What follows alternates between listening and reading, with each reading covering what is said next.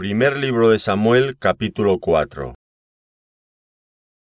Y Samuel habló a todo Israel. Por aquel tiempo salió Israel a encontrar en batalla a los filisteos, y acampó junto a Ebenezer, y los filisteos acamparon en Afec. Y los filisteos presentaron la batalla a Israel, y trabándose el combate, Israel fue vencido delante de los filisteos, los cuales hirieron en la batalla en el campo como a cuatro mil hombres. Cuando volvió el pueblo al campamento, los ancianos de Israel dijeron, ¿Por qué nos ha herido hoy Jehová delante de los filisteos? Traigamos a nosotros de Silo el arca del pacto de Jehová, para que viniendo entre nosotros nos salve de la mano de nuestros enemigos. Y envió el pueblo a Silo, y trajeron de allá el arca del pacto de Jehová de los ejércitos, que moraba entre los querubines. Y los dos hijos de Elí, Ofni y Finés, estaban allí con el arca del pacto de Dios. Aconteció que cuando el arca del pacto de Jehová llegó al campamento, todo Israel gritó con tan gran júbilo que la tierra tembló. Cuando los filisteos oyeron la voz de júbilo, dijeron, ¿Qué voz de gran júbilo es esta en el campamento de los hebreos? Y supieron que el arca de Jehová había sido traída al campamento. Y los filisteos tuvieron miedo, porque decían, Ha venido Dios al campamento. Y dijeron, Ay de nosotros, pues antes de ahora no fue así. Ay de nosotros, ¿quién nos librará de la mano de estos dioses poderosos? Estos son los dioses que hirieron a Egipto con toda plaga en el desierto. Esforzaos, oh filisteos, y sed hombres, para que no sirváis a los hebreos, como ellos os han servido a vosotros. Sed hombres y pelead. Pelearon pues los filisteos, e Israel fue vencido, y huyeron cada cual a sus tiendas. Y fue hecha muy grande mortandad, pues cayeron de Israel treinta mil hombres de a pie. Y el arca de Dios fue tomada, y muertos los dos hijos de Elí, Ofni y Finés. Y corriendo de la batalla, un hombre de Benjamín, llegó el mismo día a Silo, rotos sus vestidos y tierra sobre su cabeza. Y cuando llegó, he aquí que Elí estaba sentado en una silla vigilando junto al camino, porque su corazón estaba temblando por causa del arca de Dios. Llegando pues aquel hombre a la ciudad, y dadas las nuevas, toda la ciudad gritó. Cuando Elí oyó el estruendo de la gritería, dijo, ¿Qué estruendo de alboroto es este? Y aquel hombre vino a prisa y dio las nuevas a Elí. Era ya Elí de edad de noventa y ocho años, y sus ojos se habían oscurecido, de modo que no podía ver. Dijo pues aquel hombre a Elí, Yo vengo de la batalla, he escapado hoy del combate. Y Elí dijo, ¿Qué ha acontecido, hijo mío?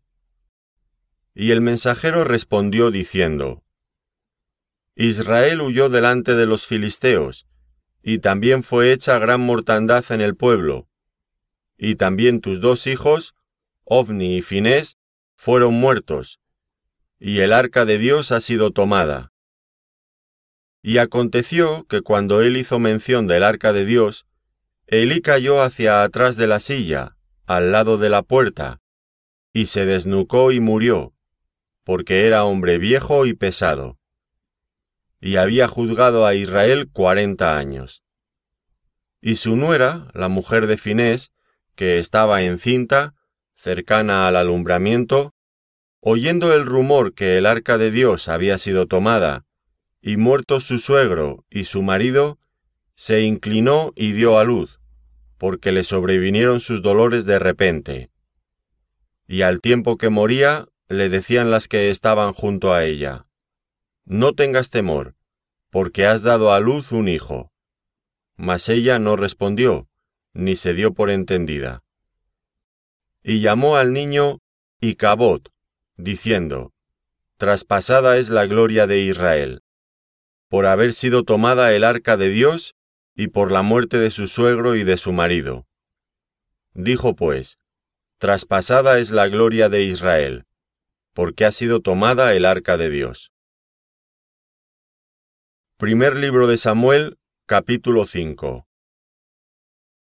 Cuando los filisteos capturaron el arca de Dios, la llevaron desde Ebenezer a Asdod.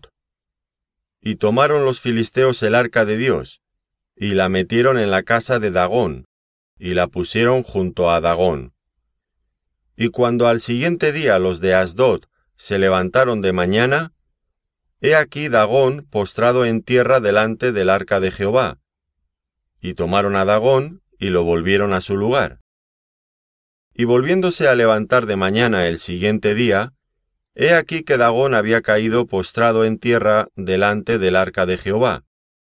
Y la cabeza de Dagón y las dos palmas de sus manos estaban cortadas sobre el umbral, habiéndole quedado a Dagón el tronco solamente. Por esta causa los sacerdotes de Dagón y todos los que entran en el templo de Dagón no pisan el umbral de Dagón en Asdod hasta hoy. Y se agravó la mano de Jehová sobre los de Asdod, y los destruyó y los hirió con tumores en Asdod, y en todo su territorio. Y viendo esto los de Asdod, dijeron, no quede con nosotros el arca del Dios de Israel, porque su mano es dura sobre nosotros, y sobre nuestro Dios Dagón. Convocaron pues a todos los príncipes de los filisteos, y les dijeron, ¿Qué haremos del arca del Dios de Israel? Y ellos respondieron, Pásese el arca del Dios de Israel a Gat. Y pasaron allá el arca del Dios de Israel.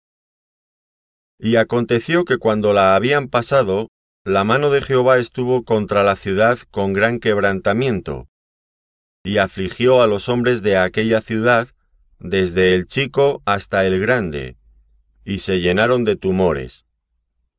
Entonces enviaron el arca de Dios a Ecrón. Y cuando el arca de Dios vino a Ecrón, los ecronitas dieron voces diciendo, han pasado a nosotros el arca del Dios de Israel para matarnos a nosotros y a nuestro pueblo. Y enviaron y reunieron a todos los príncipes de los filisteos, diciendo, Enviad el arca del Dios de Israel, y vuélvase a su lugar, y no nos mate a nosotros ni a nuestro pueblo, porque había consternación de muerte en toda la ciudad, y la mano de Dios se había agravado allí y los que no morían eran heridos de tumores, y el clamor de la ciudad subía al cielo. Primer libro de Samuel, capítulo 6 Estuvo el arca de Jehová en la tierra de los filisteos siete meses. Entonces los filisteos, llamando a los sacerdotes y adivinos, preguntaron, ¿Qué haremos del arca de Jehová? Hacednos saber de qué manera la hemos de volver a enviar a su lugar. Ellos dijeron, Si enviáis el arca del Dios de Israel, no la enviéis vacía, sino pagadle la expiación. Entonces seréis sanos, y conoceréis por qué no se apartó de vosotros su mano. Y ellos dijeron, ¿Y qué será la expiación que le pagaremos? Ellos respondieron, conforme al número de los príncipes de los filisteos, cinco tumores de oro y cinco ratones de oro, porque una misma plaga ha afligido a todos vosotros y a vuestros príncipes. Haréis pues figuras de vuestros tumores y de vuestros ratones que destruyen la tierra, y daréis gloria al Dios de Israel. Quizá aliviará su mano de sobre vosotros, y de sobre vuestros dioses, y de sobre vuestra tierra. ¿Por qué endureceréis vuestro corazón, como los egipcios y Faraón endurecieron su corazón? Después que los habían tratado así, ¿no los dejaron ir y se fueron? Haced pues ahora un carro nuevo, y tomad luego dos vacas que críen, a las cuales no haya sido puesto yugo, y uncid las vacas al carro, y haced volver sus becerros de detrás de ellas a casa. Tomaréis luego el arca de Jehová y la pondréis sobre el carro, y las joyas de oro que le habéis de pagar en ofrenda por la culpa, las pondréis en una caja al lado de ella, y la dejaréis que se vaya. Y observaréis, si sube por el camino de su tierra a Bezsemes, él nos ha hecho este mal tan grande. Y si no, sabremos que no es su mano la que nos ha herido, sino que esto ocurrió por accidente. Y aquellos hombres lo hicieron así.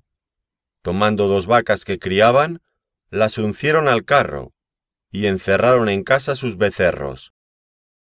Luego pusieron el arca de Jehová sobre el carro, y la caja con los ratones de oro y las figuras de sus tumores. Y las vacas se encaminaron por el camino de Bethsemes, y seguían camino recto, andando y bramando, sin apartarse ni a derecha ni a izquierda. Y los príncipes de los filisteos fueron tras ellas hasta el límite de Bethsemes. Y los de Bethsemes segaban el trigo en el valle, y alzando los ojos vieron el arca, y se regocijaron cuando la vieron. Y el carro vino al campo de Josué de Bethsemes, y paró allí donde había una gran piedra. Y ellos cortaron la madera del carro, y ofrecieron las vacas en holocausto a Jehová. Y los levitas bajaron el arca de Jehová, y la caja que estaba junto a ella, en la cual estaban las joyas de oro, y las pusieron sobre aquella gran piedra.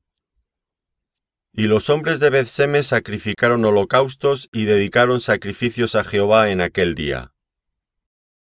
Cuando vieron esto los cinco príncipes de los filisteos, volvieron a Ecrón el mismo día. Estos fueron los tumores de oro que pagaron los filisteos en expiación a Jehová. Por Asdod uno, por Gaza uno, por Ascalón uno, por Gat uno, por Ecrón uno y los ratones de oro fueron conforme al número de todas las ciudades de los filisteos, pertenecientes a los cinco príncipes. Así las ciudades fortificadas como las aldeas sin muro.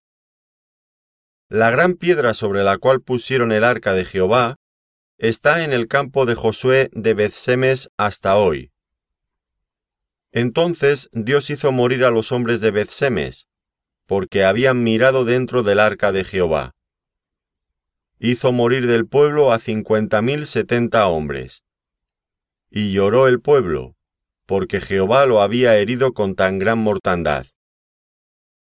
Y dijeron los de Bethsemes, ¿quién podrá estar delante de Jehová el Dios Santo?